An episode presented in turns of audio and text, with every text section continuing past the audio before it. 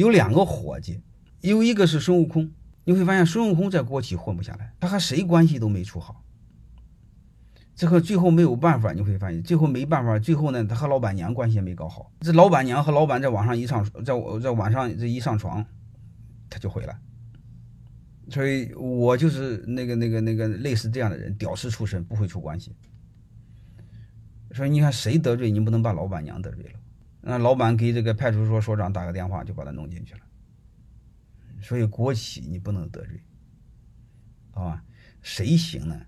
八戒行。八戒在国企混得风生水起。八戒即便是犯了错误到民企，跟着唐僧干，你会发现他也混得风生水起。你别看八戒在跟着唐僧干，啥事不干，没事还想回高老庄，但是你一定要知道，每年发奖金，八戒比孙悟空拿得多。能听明白这是吧？所以这就是我们的背景不一样。如果你们家有这种国企的背景，你们熟悉政府和国企的运营的逻辑，你们可以在这个体系内做。但我不行，你明白？我不行，说，所以你你们按这个套路来，好吧？你看你们适合在哪个领域做，你你们自己选择，啊，因为国企也有机会嘛。而且国企现在是越来越强大，啊，我见过太多的老板就自我把自己给封闭了。你比如开饭店的老板，他自学怎么怎么经营饭店；做美容老板自学怎么做经营美容。哎呀，我就无语之无语无语之极。你会发现这个两两个领域老板的层次还相对不高，你就知道为什么了。他本能的自我封闭，能明白这意思吧？你比如我给别人做顾问、做董事，他有一个潜规则，你不能做同一个行业。所以我辅导企业没有一个行业的。你会发现，我给人家饭店做老板、做顾问，他娘的我都不会做饭。你要知道，农村孩子对吃是没感觉的。对我来说，妈地瓜就是最好的，吃饱就行。我给人家辅导饭的，老问我哪个菜好吃，我说关于好菜好吃不好吃这事你别问我，我不知道。因为在我我对我来说，妈吃什么都一个味儿。你对河南来说，你只要让吃面条就行。我通过这个只想告诉你，我谈最底层的东西的时候，你们别用行业来卡我，它和行业没有一毛钱关系。我们什么叫师德？刚才谈的那个师德，用亲情绑架。什么是功德呢？下面给你们谈功德啊。师德就是追求爱己、施爱，讲究圈子，讲究亲情。功德讲究什么？爱他不爱，人人平等，讲究公平，讲究人格，讲究规则。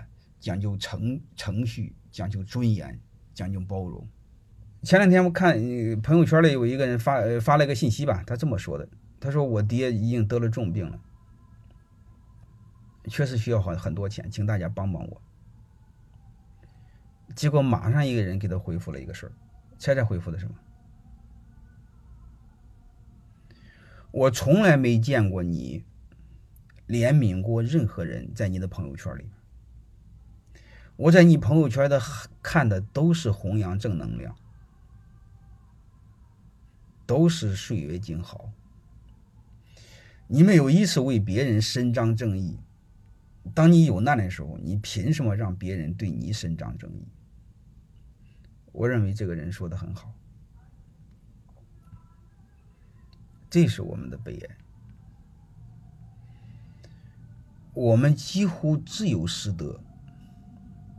而且我们的师德多数还有病，就是自己不做，老要求别人。自己穿了个内裤，老怀疑别人没内裤。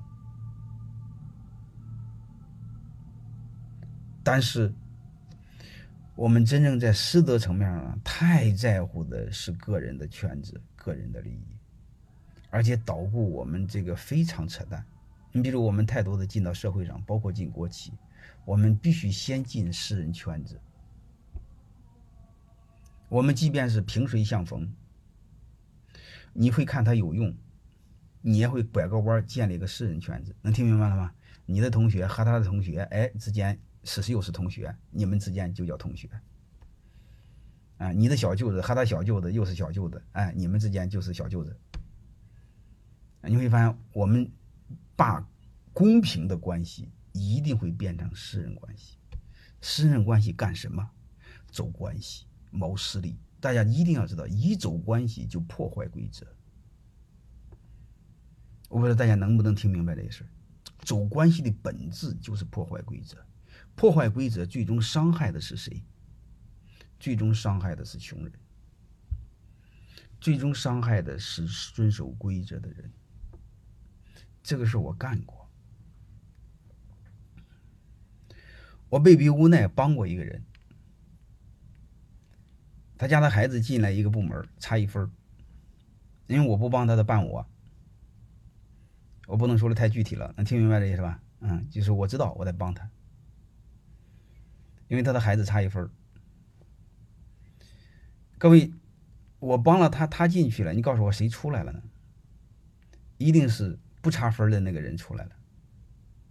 你会发现在我们的价值观中，帮了别人、帮了朋友的人都是好人，是这回事吧？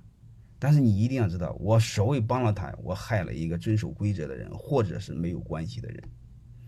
我怎么是个好人呢？是这回事吧？我最最不是东西的人。我们所有的认为帮了别人才叫好人，各位帮了别人更不是个东西。所以你会发现，我们这个我们基本的这个逻辑，你会发现，那因为当然我在社会上多少有点资源了，我想帮别人太容易了。但是原则上我是不帮的，因为我知道背后的这个流氓逻辑。所以不管怎么着，我们就知道。我们背后你会发现，第一要师德没师德，这是第一个；第二个你会发现一个现象，第二个是，即便是没师德，我们太重自己的私人圈没有功德。社会上随便认识个什么烂人，总想把他拉到自己私人圈里边，就是同学、同学、朋友什么，要么是小舅子、二二奶什么搅和在一起。然后用这个走关系，破坏正义，破坏规则，破坏程序。山东在这方面严重，因为山东所有的父母，几乎所有的父母，特喜欢让孩子干的事儿就是考公务员。山东受影响和这个有关系。我认为山东人学孔孟学多了。你看南方离孔孟远，南方没概念。南方喝酒也没概念，